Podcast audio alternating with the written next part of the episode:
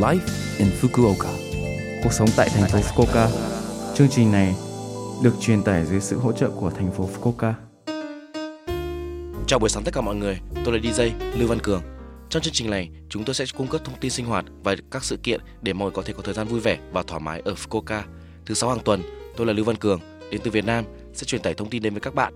Chỉ một chút thời gian ngắn thôi, nhưng rất mong các bạn hãy cùng đồng hành với mình nhé.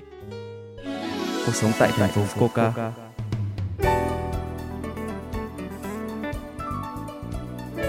Cuối tuần này sẽ diễn ra Nakatsu Ja là một lễ hội ra miễn phí được tổ chức tại Nakatsu, thành phố Fukuoka, phường Hakata. Đó cũng là một truyền thống mùa thu ở Fukuoka, khắp nơi trong thành phố. Nakatsu đó là một sự kiện sang trọng kéo dài 2 ngày, nơi một sân khấu xuất hiện và đường phố tràn ngập nhạc sống của các nghệ sĩ xinh đẹp. Khi nghe đến Nakatsu, nhiều người có thể nghĩ về nó như một thị trấn về đêm hoặc một thị trấn có nhiều nhân viên văn phòng và khách du lịch. Nhưng chúng tôi muốn tạo ra một thị trấn an toàn và đảm bảo nơi nam giới và phụ nữ ở mọi lứa tuổi có thể dễ dàng đến và thưởng thức nhạc ra.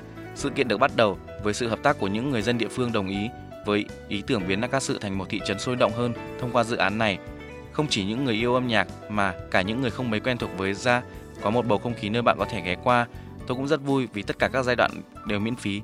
Có rất nhiều thể loại âm nhạc từ tiêu chuẩn đến những bản nhạc rác mới nhất. Khi xem màn trình diễn, trước mắt bạn sẽ choáng ngợp trước sức mạnh và sự nhiệt huyết. Nakatsu Jazz là một lễ hội âm nhạc đặc biệt tràn ngập tình yêu và đam mê. Hãy tự mình trải nghiệm sân khấu hiệu jazz phù hợp với Nakatsu. Cuộc sống tại thành phố Fukuoka Lần này, chúng tôi có thông báo từ Quỹ giao lưu quốc tế Fukuoka Yokatopia, trung tâm tư vấn và hỗ trợ toàn diện thành phố Fukuoka dành cho người nước ngoài, nằm trong tòa nhà quốc tế thành phố Fukuoka, cung cấp tư vấn pháp lý và tư vấn tâm lý miễn phí cho người nước ngoài cư trú tại khu vực Fukuoka. Tư vấn pháp lý được cung cấp vào thứ bảy đầu tiên của mỗi tháng, từ 10 giờ 30 sáng đến 1 giờ 30 chiều và vào thứ tư của tuần thứ ba mỗi tháng. Cuộc tư vấn kéo dài 45 phút từ 1 giờ chiều đến 4 giờ chiều. Các luật sư của Hiệp hội Luật sư tỉnh Fukuoka sẽ tư vấn theo lịch hẹn. Nếu bạn cần một thông dịch viên, chúng tôi sẽ sắp xếp một thông dịch viên tiếng Anh miễn phí.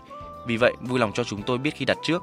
Tư vấn tâm lý được cung cấp vào thứ hai, thứ ba và thứ năm hàng tuần bởi các nhà tâm lý học lâm sàng Nhật Bản bằng tiếng Anh hoặc tiếng Nhật.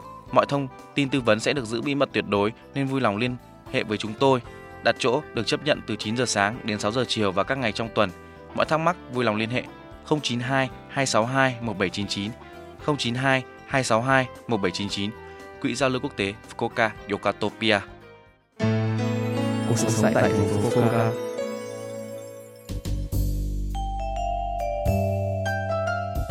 Số like Infoca tuần này mọi người cảm thấy thế nào ạ? Rất nhiều thông tin bổ ích phải không ạ? Số phát sóng này lúc nào cũng có thể nghe bằng postcard. Ngoài ra, mọi người cũng có thể biết về nội dung truyền tải trên blog. Mọi người hãy xem qua trang chương trình từ trang chủ của lớp FM. Ngoài ra, chúng tôi cũng đang tìm kiếm các thông điệp gửi đến tôi và chương trình. Địa chỉ email là 761a.lớpfm.co.jp 761a.lớpfm.co.jp Chúc mọi người một ngày vui vẻ. Hẹn gặp lại mọi người vào tuần sau.